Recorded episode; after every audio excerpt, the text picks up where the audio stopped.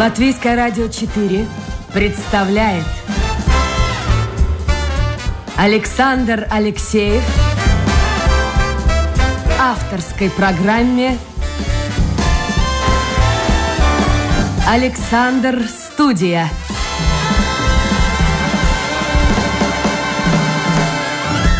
Здравствуйте, друзья! В эфире программа «Александр Студия». Как обычно, в это время с вами автор и ведущий Александр Алексеев. Сегодня замечательная зимняя погода в Риге. Не зная, какая погода на границе Германии и Франции, мы это узнаем в ходе эфира. Мы отправляемся в Германию, в город Карлсруэ, интересный исторический город, ну и крупный промышленный центр э, Германии. И там находится наш гость Алексей Цирельников. Алексей, доброе утро. Доброе утро, доброе утро, Александр. У вас на час меньше, проснулись давно, нет? Как, как вообще режим работы и режим дня вообще? Вы знаете, я не сказать, что я жаворонок, я больше сова, поэтому я встал недавно, поэтому доброе утро, да. Доброе, ну, действительно доброе утро. А как погода у вас? Погода, вы знаете, она улучшается сейчас, наверное, градуса 3-4 плюсом.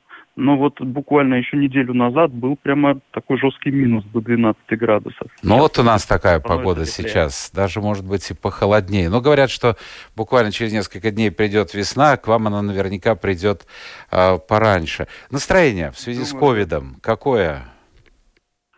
Настроение, вы знаете, в целом, как бы, если у меня настроение, то оно достаточно хорошее. Вот что касается настроения общее, то, конечно, оно унылое, потому что полный локдаун, ничего не работает. Вот, и поэтому настроение в немецком обществе такое, оно уныленькое, депрессивное. А у нас вот есть такое движение, есть оно и в других странах Европы. А, люди выступают против вот этого локдауна, выступают против мира, которые, ну, в разных странах по-разному этот вопрос решается. Где-то магазины закрыты, где-то частично открыты. А у вас вот настроение такое существует участие общества? Вы знаете, да, выходят на демонстрации, э, какие-то требования э, предъявляют. Но это такое чисто локальное вспышки, в общем, немецкое общество, оно такое достаточно законопослушное. Вот. И если в разных странах Европы, да, возможно, настроение более радикальное, то немцы ходят строем. Сказали, надели маски, сказали закрыть, закрыли. В общем, достаточно законопослушная страна. Слушайте, а если сравнить с тем, как все это происходило весной, сейчас больше заболевших? Знаете, я не могу сказать относительно заболевших. То есть я не, не, не захожу в больницы, не вижу, кто на койках лежит. И я вообще на самом деле особо вот не вижу у моих знакомых там, чтобы кто-то болел, либо еще что-то. Ну, я думаю, что поменьше заболевших, чем весной, исходя из того, что машин скорой помощи с мигалками ездят по улицам намного меньше. Угу. Но тем не менее, смотрите, полный локдаун и границы тоже наверняка закрыты с Францией. Вот на самом деле не знаю, как насчет Франции. Я думаю, что она все-таки открыта. Насколько я знаю, что граница с Чехией закрылась вот с, с прошлой недели. Вот и граница, по-моему, с Австрией, с Тиролем. Да, что это есть. Франция, по- по-моему, по-моему, открыта. Я в ближайшие там недели не ездил, не знаю. Вакцинация у вас проходит? Если да, то насколько активно? Я не слышал, чтобы вот прямо кто-то зазывал на вакцинацию. Вот, я не знаю, что кто-то из моих друзей вакцинировался, то есть такого нет. Насколько я в курсе, э, вакцинируют специалистов, врачей и тех, кто работает с населением. Вот, что касается обычных граждан, вот не слышал. Но мы здесь немножко впереди, обгоняем вас. Вот если это действительно такая информация, а, то в Латвии существует организация, правда, им там поставили такие заработные платы, что многие завидуют. Но главное это, чтобы дело делали. А, люди, которые организуют всю эту вакцинацию, правда, не очень много вакцин ага. прибывает, но, а, например, я вот э, тоже через интернет зарегистрировал себя и жду, жду, жду. Но сейчас, э, насколько я понимаю, вакцинировать постепенно начинает тех, э, кто э, достиг 70-летнего возраста, то есть пожилые люди, и старше 70 лет. Так что у нас можно, по крайней мере, зарегистрироваться. Но тоже есть те, кто за, те, кто против. В общем-то, мне кажется, как в любой стране мира. Алексей, вы недавно, в общем-то, э, живете в Германии, ну, буквально, это что у нас, с 17 -го года, да? Да, три, три года практически. Три да. года. А, скажите больше. мне, пожалуйста, человек, который э, получил очень хорошее образование, даже в множественном числе, у вас три высших образования. Да. Правильно я понимаю? Что, собственно говоря, вас сподвигло покинуть Россию? Я знаю, что вы родились в Новосибирске, семья ученые, врачи, и, и уехать в Германию. Первое, что сподвигло, это климат, конечно, да, я из Сибири, это, это, там очень холодно, вот. Но на самом деле, как бы давно с супругой, с семьей э, раздумывали, куда уехать, эм, ждали, пока я э, закончу свое последнее образование, я учился в Новосибирске тоже. И после того, как я закончил э, последний свой вуз, медицинский университет, да, ну, мы приняли решение просто уехать из Сибири. А уже куда? Ну, тут вопрос решился сам собой. У меня супруга русская немка. Вот, э, она гражданка Германии в том числе. И, и поэтому... А стала она гражданкой Германии в какой момент? Она уже давно получила гражданство, может быть, лет там 10 назад, еще живя в, в, в России, в Новосибирске. Это такая устоявшаяся практика, она поздний переселенец. Вот. И как бы мы просто воссоединились э, по программе воссоединения семьи, просто уехали и все. Есть, а эта программа еще существует, да? Конечно, конечно. Ну, то есть, как бы э, любой гражданин Германии, который э, замужем или женат с гражданином другой страны, имеет право на воссоединение вот через эту программу. Угу. Вот я, я не думал, что она продолжает. Немецкого, курса немецкого, оформил документы и, и все, и получил. Алексей, вы знаете, вот э, в 90-е годы э, я был в Германии, в Гамбурге, у меня знакомые жили, mm-hmm. сейчас как-то потеряли мы из виду друг друга. Вот они тоже уехали, они оба были, и муж и жена э, как раз по mm-hmm. воссоединению. Э, оба немцы были, и у, них, у них, в общем-то, это социальная база в то время, это в 90-е годы была довольно мощная поддержка со стороны государства, жилье, о котором можно только мечтать, и операция ей uh-huh. бесплатно была проведена. Ну, в общем-то, ну, в общем-то, помогали, действительно помогали. А как сейчас? Вы знаете, помогают. Я не могу сказать насколько, потому что мы с супругой не пользуемся всеми вот этими социальными гарантиями и благами, которые предоставляет немецкое государство, потому что, ну, как бы нам это не нужно, мы, мы, мы работаем.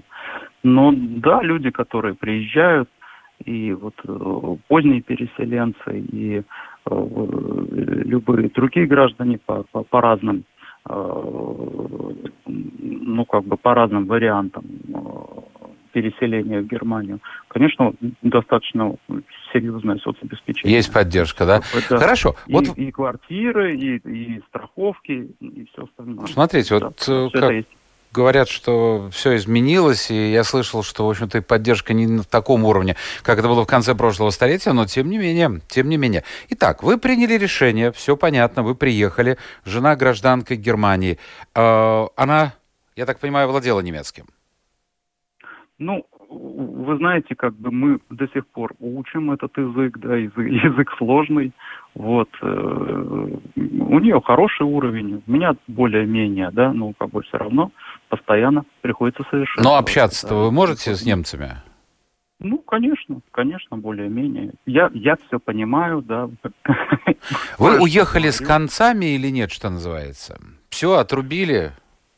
Вы знаете, нельзя сказать, да, вот однозначно, что что там может быть завтра, послезавтра. На сегодняшний момент мне, мне нравится в Германии, на сегодняшний момент э, мне достаточно комфортно здесь работать.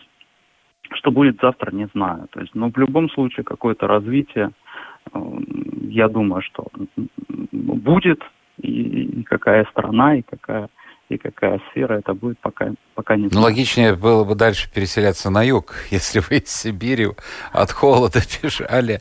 Ну, ну да, ну да. Понятно. Итак, вы приехали в Германию. А жилье? Вот начнем с самого основного. Прилетели. Где жить? Вот э, здесь э, это, это достаточно сложный вопрос, потому что жилье в Германии очень дорогое, достаточно большая проблема э, вообще снять какое-то жилье. То есть как только появляется объявление о сдаче в наем какой-то квартиры, сразу же формируется очередь, человек 10-15, и человек-владелец который хочет сдать э, э, э, это жилье, начинает выбирать. То есть, Слушайте, а с чем это связано?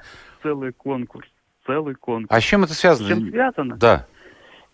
Вы знаете, я, я, сам, я сам удивлен.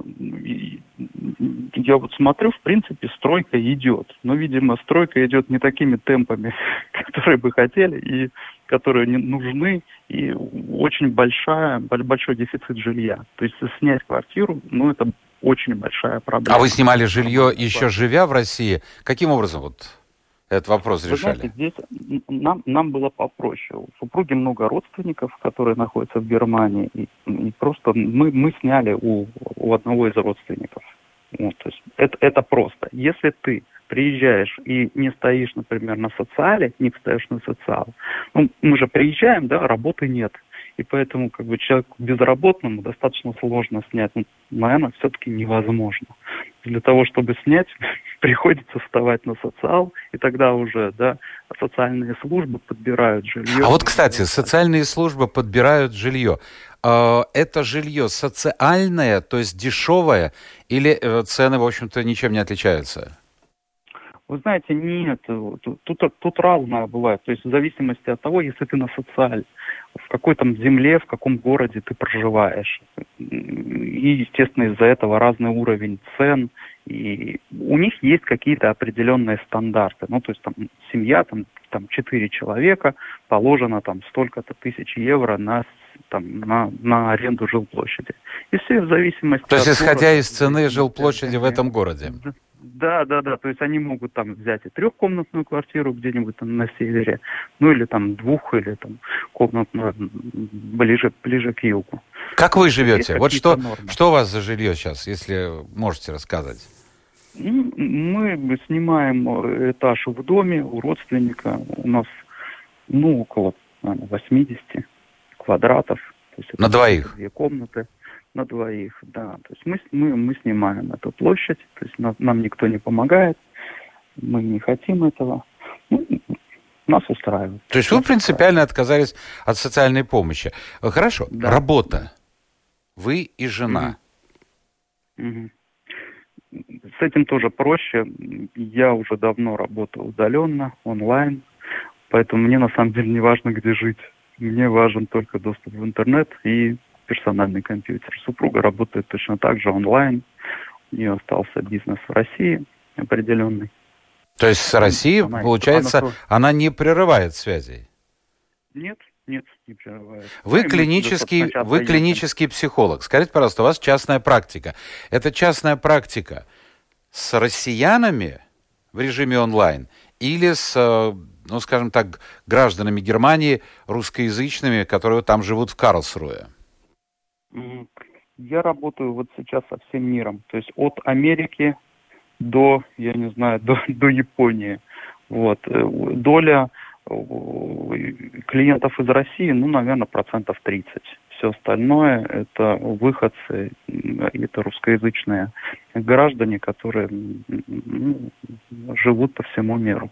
Чтобы... Большая часть, наверное, из Европы. Э, чтобы начать практику, даже в режиме онлайн, требовалось ли какое-либо разрешение властей, подтверждение диплома, то есть ваш статус? Вы знаете, как такового подтверждения для такой работы не требуется. Но я получил все необходимые разрешения еще до переезда в Германию, ну и сразу после переезда в Германию. То есть я все документы необходимые для этого получил. То есть которые, немцы... в принципе, как таковые не требуются. Ну, вы на всякий случай это сделали? Да, да. Скажите, пожалуйста, до Японии, до Соединенных Штатов Америки. Это, это говорит о том, что, ну, в общем-то, здоровье общества в целом, оно не на очень высоком уровне находится. Психическое здоровье, я имею в виду. Ну, можно так сказать, да, да. Необходимо его развивать. Нет, ну развивать-то всегда можно. Но неужели так много людей... Вот я представляю себе, ну ладно, Япония. Может быть, кто-то из российских э, бывших жителей, э, иммигрантов, живущих в Японии, там мало наверняка иммигрантов, э, являющихся клиническими психологами, но в Соединенных Штатах Америки. Это очень известная и популярная, распространенная профессия. Что их заставляет общаться с вами, а не просто идти к психологу, работающему в том или ином городе США? Вы знаете, сейчас клиенты приходят ко мне, ну, благодаря все-таки рекомендациям. И за, за свою практику достаточно много э, хорошей положительной динамики у моих клиентов. И достаточно часто меня рекомендуют, в том числе, да, и людям, проживающим в разных странах. Поэтому ничего тут такого, знаете, необычного нет. К психологу идут в основном по рекомендациям. То есть это как бы вот, вот такая вот, вот такая фишка. Я вот все-таки не могу представить, Алексей, вот по поводу вашей жены там все понятно. Бизнес в другой стране, это очень распространенное явление, и никаких проблем здесь не вижу. Но все-таки консультация у психолога в режиме онлайн – ну, наверное, большинство все-таки хочет прийти, традиционно в кино показывают, лечь на койку и начать рассказывать о своих проблемах. Угу. Ну, ничего удивительного нет. Специалистов достаточно мало. И офлайн, так называемый, где можно прийти, тем более в Германии, ну, большая проблема. И онлайн-консультация это, это выход на самом деле. Это выход, и ну, в любом случае это удобно, не надо никуда ездить, ты сидишь дома. А, Но все-таки не мешает вот это общение через экран компьютера? Нет, нет, совершенно не мешает. Более того, да, она снимает некую тревожность. Не надо никуда идти, ты в спокойной, безопасной обстановке дома. Поэтому ну, на, на сегодняшний день это, это вообще выход, потому что ну да. э, очный, очный, очный прием вообще невозможен. Поэтому сейчас все переходят в онлайн. Я напомню, друзья, что это программа «Александр Студия». Сегодня мы э, в гостях у Алексея Церельникова. Он э, жил, да, в общем-то, основную часть жизни прожил в Новосибирске, имеет три высших образования, причем первое, ну, никакого отношения не имеет образования к медицине, он юрист по первому образованию, ну, а затем закончил университет, психологический факультет и медицинский университет э, по специальности клиническая психология. Живет в городе Карлсруэ. Это э, земля Баден-Вюртемберг, Германия на границе Франции. Если у вас есть вопросы, я вижу уже вопросы есть, вы можете зайти в интернет, домашняя страничка, Латвийское радио 4, программа «Александр Студия». Естественно, возникает вопрос, с чем, как правило, обращаются люди к вам? Какие проблемы, что их заботит? И насколько этот ковид и все, что связано с ним, повлияло? Вы знаете, на первом месте, наверное, по обращениям это отношения. Отношения между мужчиной и женщиной. Это самый, наверное, главный вопрос, который, а, самая главная проблема, с которой обращаются, наверное, подавляющие. А что не устраивает? Скажите, пожалуйста. Не устраивают отношения. Отношения. Люди несчастливы в отношениях. И это основная проблема, э, с которой обращаются. Ну и, естественно, люди не знают, что с этим делать. Ну, это, наверное, на первом месте. На первом месте всех обращений. Это отношения. На втором месте, ну, наверное, вот такие состояния, про которые вы сейчас говорили, на которые может влиять в том числе и локдаун, и вот все мероприятия относительно ковида, да, это какие-то депрессивные состояния, состояния такого подавленного эмоционального состояния. Ну вот, наверное, вот эти две, две составляющие, а, а, они и ограничивают круг проблем. по поводу э, локдауна, по поводу... Ну, у нас нет локдауна, но мы так это постоянно балансируем между локдауном и между ну, закрытием определенных объектов. Вот у нас долгое время было запрещено, сейчас уже будет разрешено работать, скажем, косметическим кабинетом, салоном парикмахерским.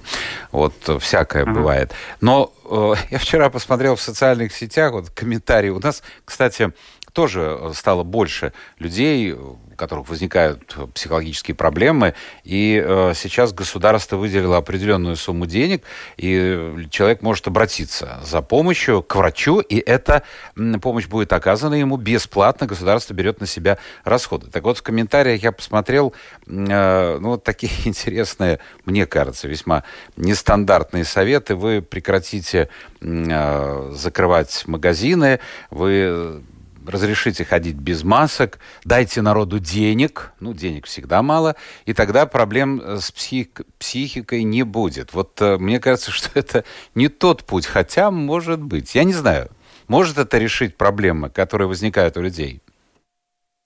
Ну, нет, ну, надо смотреть на ситуацию как есть, да, можно фантазировать, что, что можно сделать, но контролировать эту ситуацию мы пока не можем. То есть надо смотреть на то, что есть. Ну, сейчас все закрыто, и необходимо что-то с этим делать. Да? Конечно, это, это большая проблема для душевного здоровья. То есть люди изолированы, люди изолированы от общения. А чем вы можете им помочь в таком случае? А, чем я могу помочь людям? Ну, мы можем разговаривать. Это, это самое главное. То есть при обращениях людей, которые находятся в состоянии, например, одиночества, исходя из локдауна, да, мы можем в первую очередь разговаривать. Это больш, большой, большой плюс для человека, который обратился. Ну, это как минимум. Это как минимум. Вот.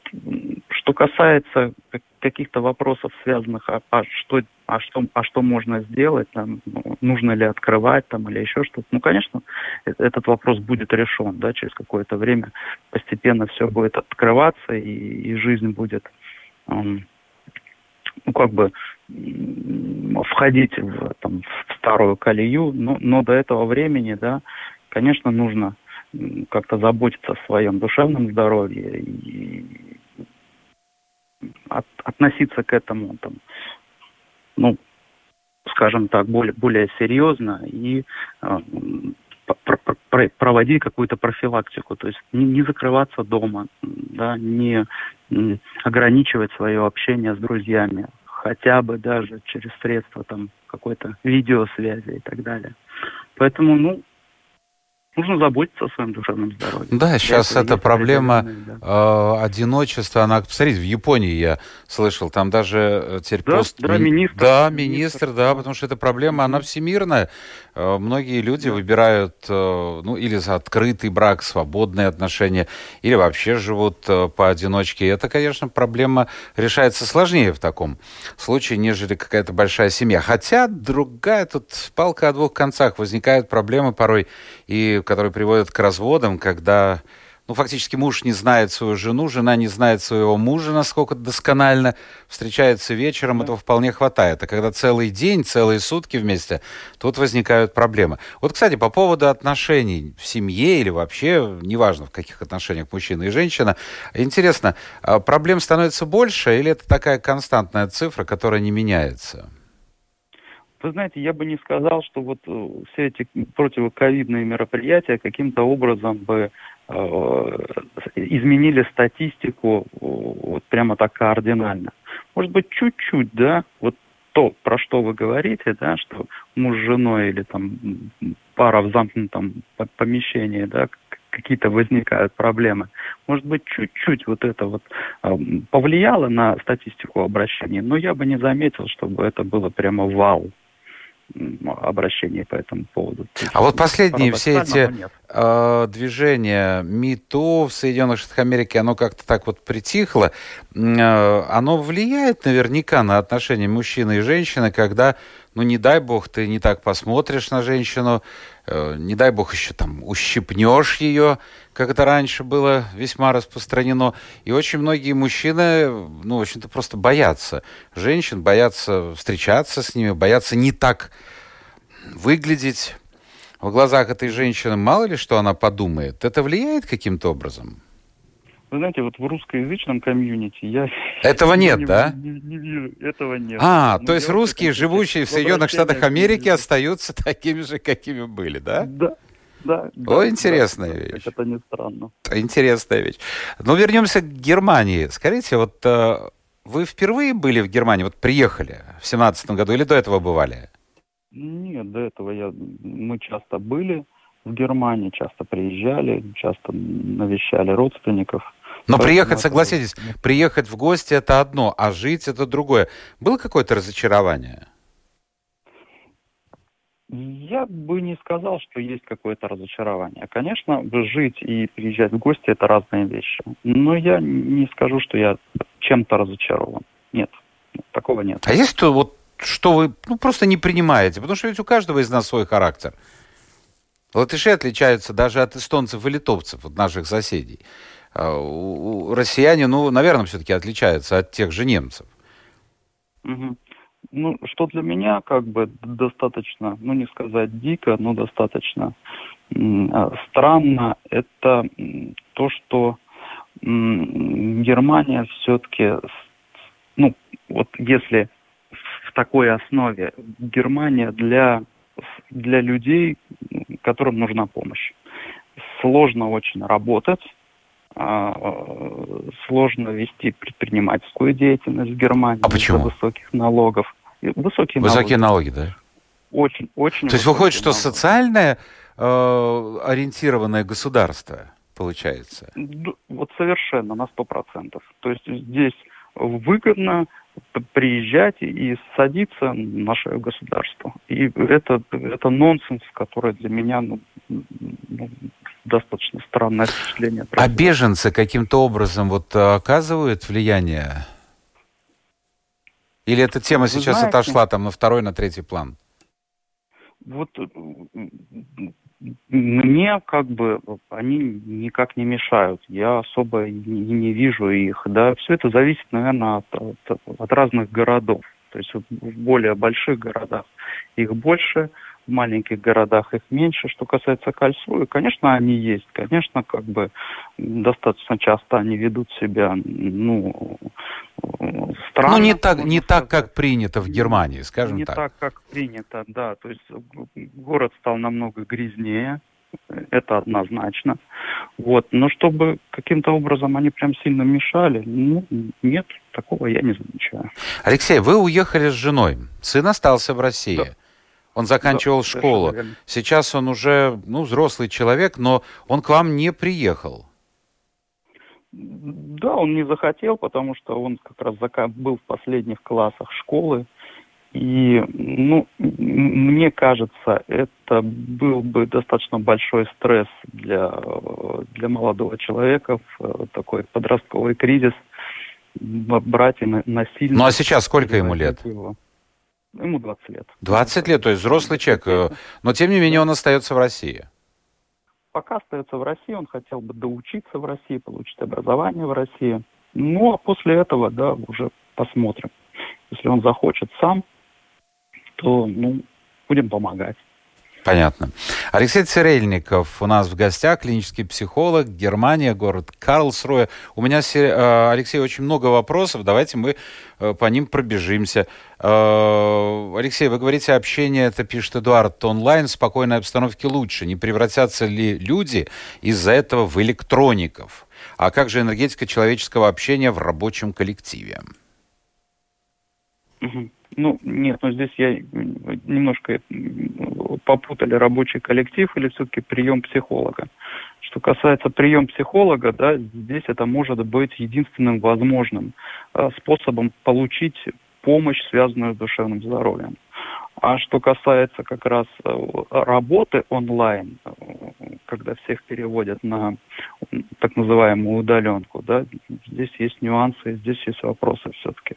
Много сейчас компаний, как раз, которые обращаются в том числе ко мне, ну или к другим психологам, для того, чтобы все-таки мониторить уровень там, эмоционального выгорания, душевного здоровья в коллективе, который работает на удаленке. ну и как бы производить определенные да, мероприятия, связанные с его улучшением. То есть Понятно. Работодатели а... заинтересованы. Очень интересный вопрос. В вашей личной семье кто доминирует? Интересуется Светлана. Если кто-то ну, доминирует. Что касается доминирования, да, это речь идет о вертикальных отношениях, да, когда кто-то решает, да, а кто-то э, идет на попятную. Нет, в нашей семье это такие четко горизонтальные отношения, э, вот, э, здоровые. Поэтому в нашей семье мы помогаем друг другу. Как вы относитесь к Фрейду, его учению, спрашивает Карина?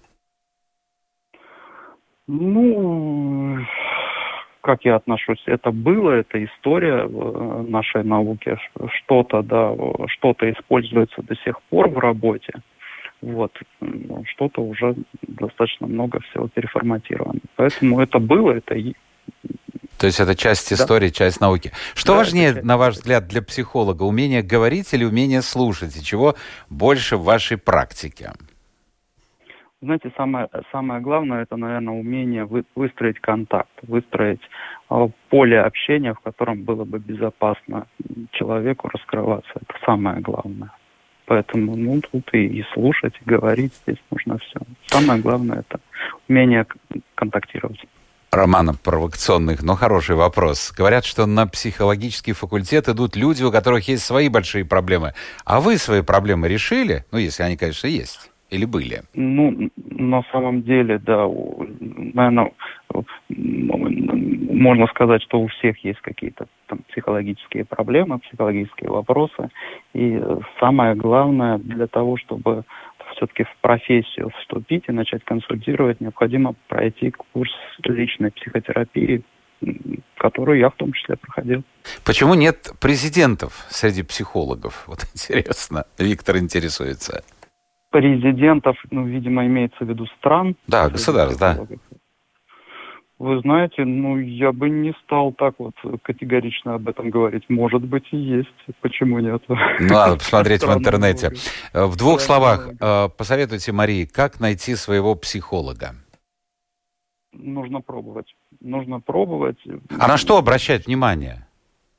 На то, как тебе комфортно в общении с, со специалистом. Это самое главное. Комфортно, спокойно и удобно. Это самое главное. Не важно на самом деле, да, там сколько практики, э, каковы регалии у специалистов. Важно найти просто своего человека. Это самое главное. Можно ли, Гунты спрашивает, э, сказать так, что от одиночества страдают прежде всего люди, которые только отчасти состоялись как личности. То есть личность, она не может быть одинокой. Не понял вопроса. Еще, еще ну, раз. то есть, если человек состоялся как личность, проблемы одиночества его волновать не должны. А вот ну, человек, который не состоялся, он часто бывает одиноким. Не, ну, человеку в любом случае нужен человек. Человек может прожить один, но намного лучше и намного, наверное, комфортнее рядом с кем-то. Зачем мы создаем отношения? Для того, чтобы было легче удовлетворять наши потребности. Просто чтобы было легче. Человек может сам, это хорошая личность, целостная, здоровая, может и сама удовлетворить свои потребности. Но легче рядом с кем-то. А, вот большой-большой-большой вопрос от Сергея. Но смысл такой, что в российских средствах массовой информации э, говорится о Европе как вот гейропа, гейропа. Это насколько соответствует истине, вам кажется? Вы знаете, ну, как бы я с этим не, не сталкивался. Мне кажется, процентное соотношение гетеросексуальных пар от гомосексуальных, ну, примерно... Не, ну здесь примерно имеется в виду, что там вообще вот э, Европа совсем загнивает, э, а, а, ага. вот, а вот, вот другого пути у них вы, нет. Вы знаете, я это с таким не сталкивался, и это не вижу. Ну, то есть э, это, это не демонстрируется каким-то там странным и вычурным способом в Европе. Я этого не видел. Ну вот вспомнили, Анна вспомнила, молодец, дал бы приз, был бы какой-нибудь приз, дал бы ей. А, наша бывший президент Вит Фрейберг, Вайер Вит Фрейберг была психологом. Она вспомнила. Ну, вот видите. Ну, видите, далеко вот. ходить не надо. Значит, Психолог значит, пишет... Есть. Артур, мужчина однозначно более успешен. То есть психолог-мужчина более успешен, по его мнению, чем психолог женщина, потому что несчастных женщин больше, и часто они одиноки. Значит, любое общение с мужчиной, особенно если он симпатичный, по виду мужественный, привлекательный, предпочтительное. Вот так вот. Ваша задача улыбаться и слушать. Угу. Ну вот на самом деле я не знаю, я бы здесь не стал разделять, кто успешнее, мужчина, психолог или женщина, психолог. Я не думаю, что прямо каким-то образом подсознательно там женщины тянутся к мужчине, психологу, скорее наоборот. То есть э, женщина-психолог располагает к более такому общению безопасному, чем мужчинам. а с другой стороны, вы смотрели фильм? Э, один из э, коллег э, в свое время они были близки, потом разошлись. Того же Фрейда Юнг, там целый роман получился у него с посетительницей. Да. Такое тоже может быть. Да, да, да. да. См- вопрос совершенно из другой оперы. Алла интересуется, смотрят ли они, вот вы, живущие э, в Германии, российское телевидение, вообще шире. Вы вышли из этого пузыря, когда очень много... Первая нормальная реакция человека, уезжающего за границу, вот общаться прежде всего со своими, выходцами из России, там, выходцами из Ирландии, из Латвии. И, соответственно, ну, смотрите ли вы телевидение. Или вы уже как говорится, свой человек в Германии? Вы знаете, я, я смотрю, конечно, новости, связанные с Россией, но большинство из них ну, такие не, не провластные. То есть я интересуюсь новостями из «Медузы» в том числе. Но то, что там происходит, все эти события вокруг Навального и так далее, вы в курсе дела? Да, да, да, да, мы интересуемся, мы следим за этим, да, но не так, чтобы фанатично, да, ну, как бы мы в курсе, мы в курсе ситуации. Как вы считаете, насколько, спрашивает Лора, распространено биполярное расстройство, и могут ли с этим что-то сделать психологи? Ну, биполярное расстройство распространено, ну, конечно, да, является патологией, да, необходимо, необходимо лечение, в первую очередь, в том числе медикаментозная, мы, конечно... Но тоже больше по линии психиатрии. Ну, да, да, да, это больше по линии психиатрии, да, потому что это психопатология, конечно. Павел интересуется, смотрели ли вы фильм «Псих»? Если да, то ваше мнение? Нет, еще пока не смотрел, вот, но, но собираюсь это сделать, но пока не смотрел. Ну и давайте э, с вопроса, закончим вопросом моряка. Он так подписался, моряк, может быть, действительно моряк. Вы пишете, он приучили жену не бояться пауков. Это он прочитал, наверное, э, в анонсе. Скажите, а как мне приучить жену бояться мужчин в мое отсутствие? Ну, ну, наверное, придется все-таки договариваться, да. Я, я не думаю, что есть какие-то методики, которые бы каким-то образом включали эту боязнь в его отсутствие. Я просто, я думаю, что просто надо договариваться. Любить думаю, и верить. Любить и верить свою жену. Правильно, да? Да, все верно. Ну и если что-то произошло, пусть она скрывает это. Лучше не знать, чем знать. Мне кажется так. Но я не психолог. Ну, ну, Но говорят, что женщины вот именно такую позицию занимают, большинство, по крайней мере. Зачем он мне это сказал? Зачем я это узнал? Лучше не знала бы. Алексей Цирельников, клинический психолог из германского города Карлсруэ, был сегодня гостем программы «Александра Студия». Спасибо, Алексей, за участие в эфире. Хорошего Спасибо, вам настроения, хорошей погоды на выходные. И мы, друзья, это я уже обращаюсь к слушателям, э, встречаемся в понедельник. Новый день, новый эфир, новые гости. Пока.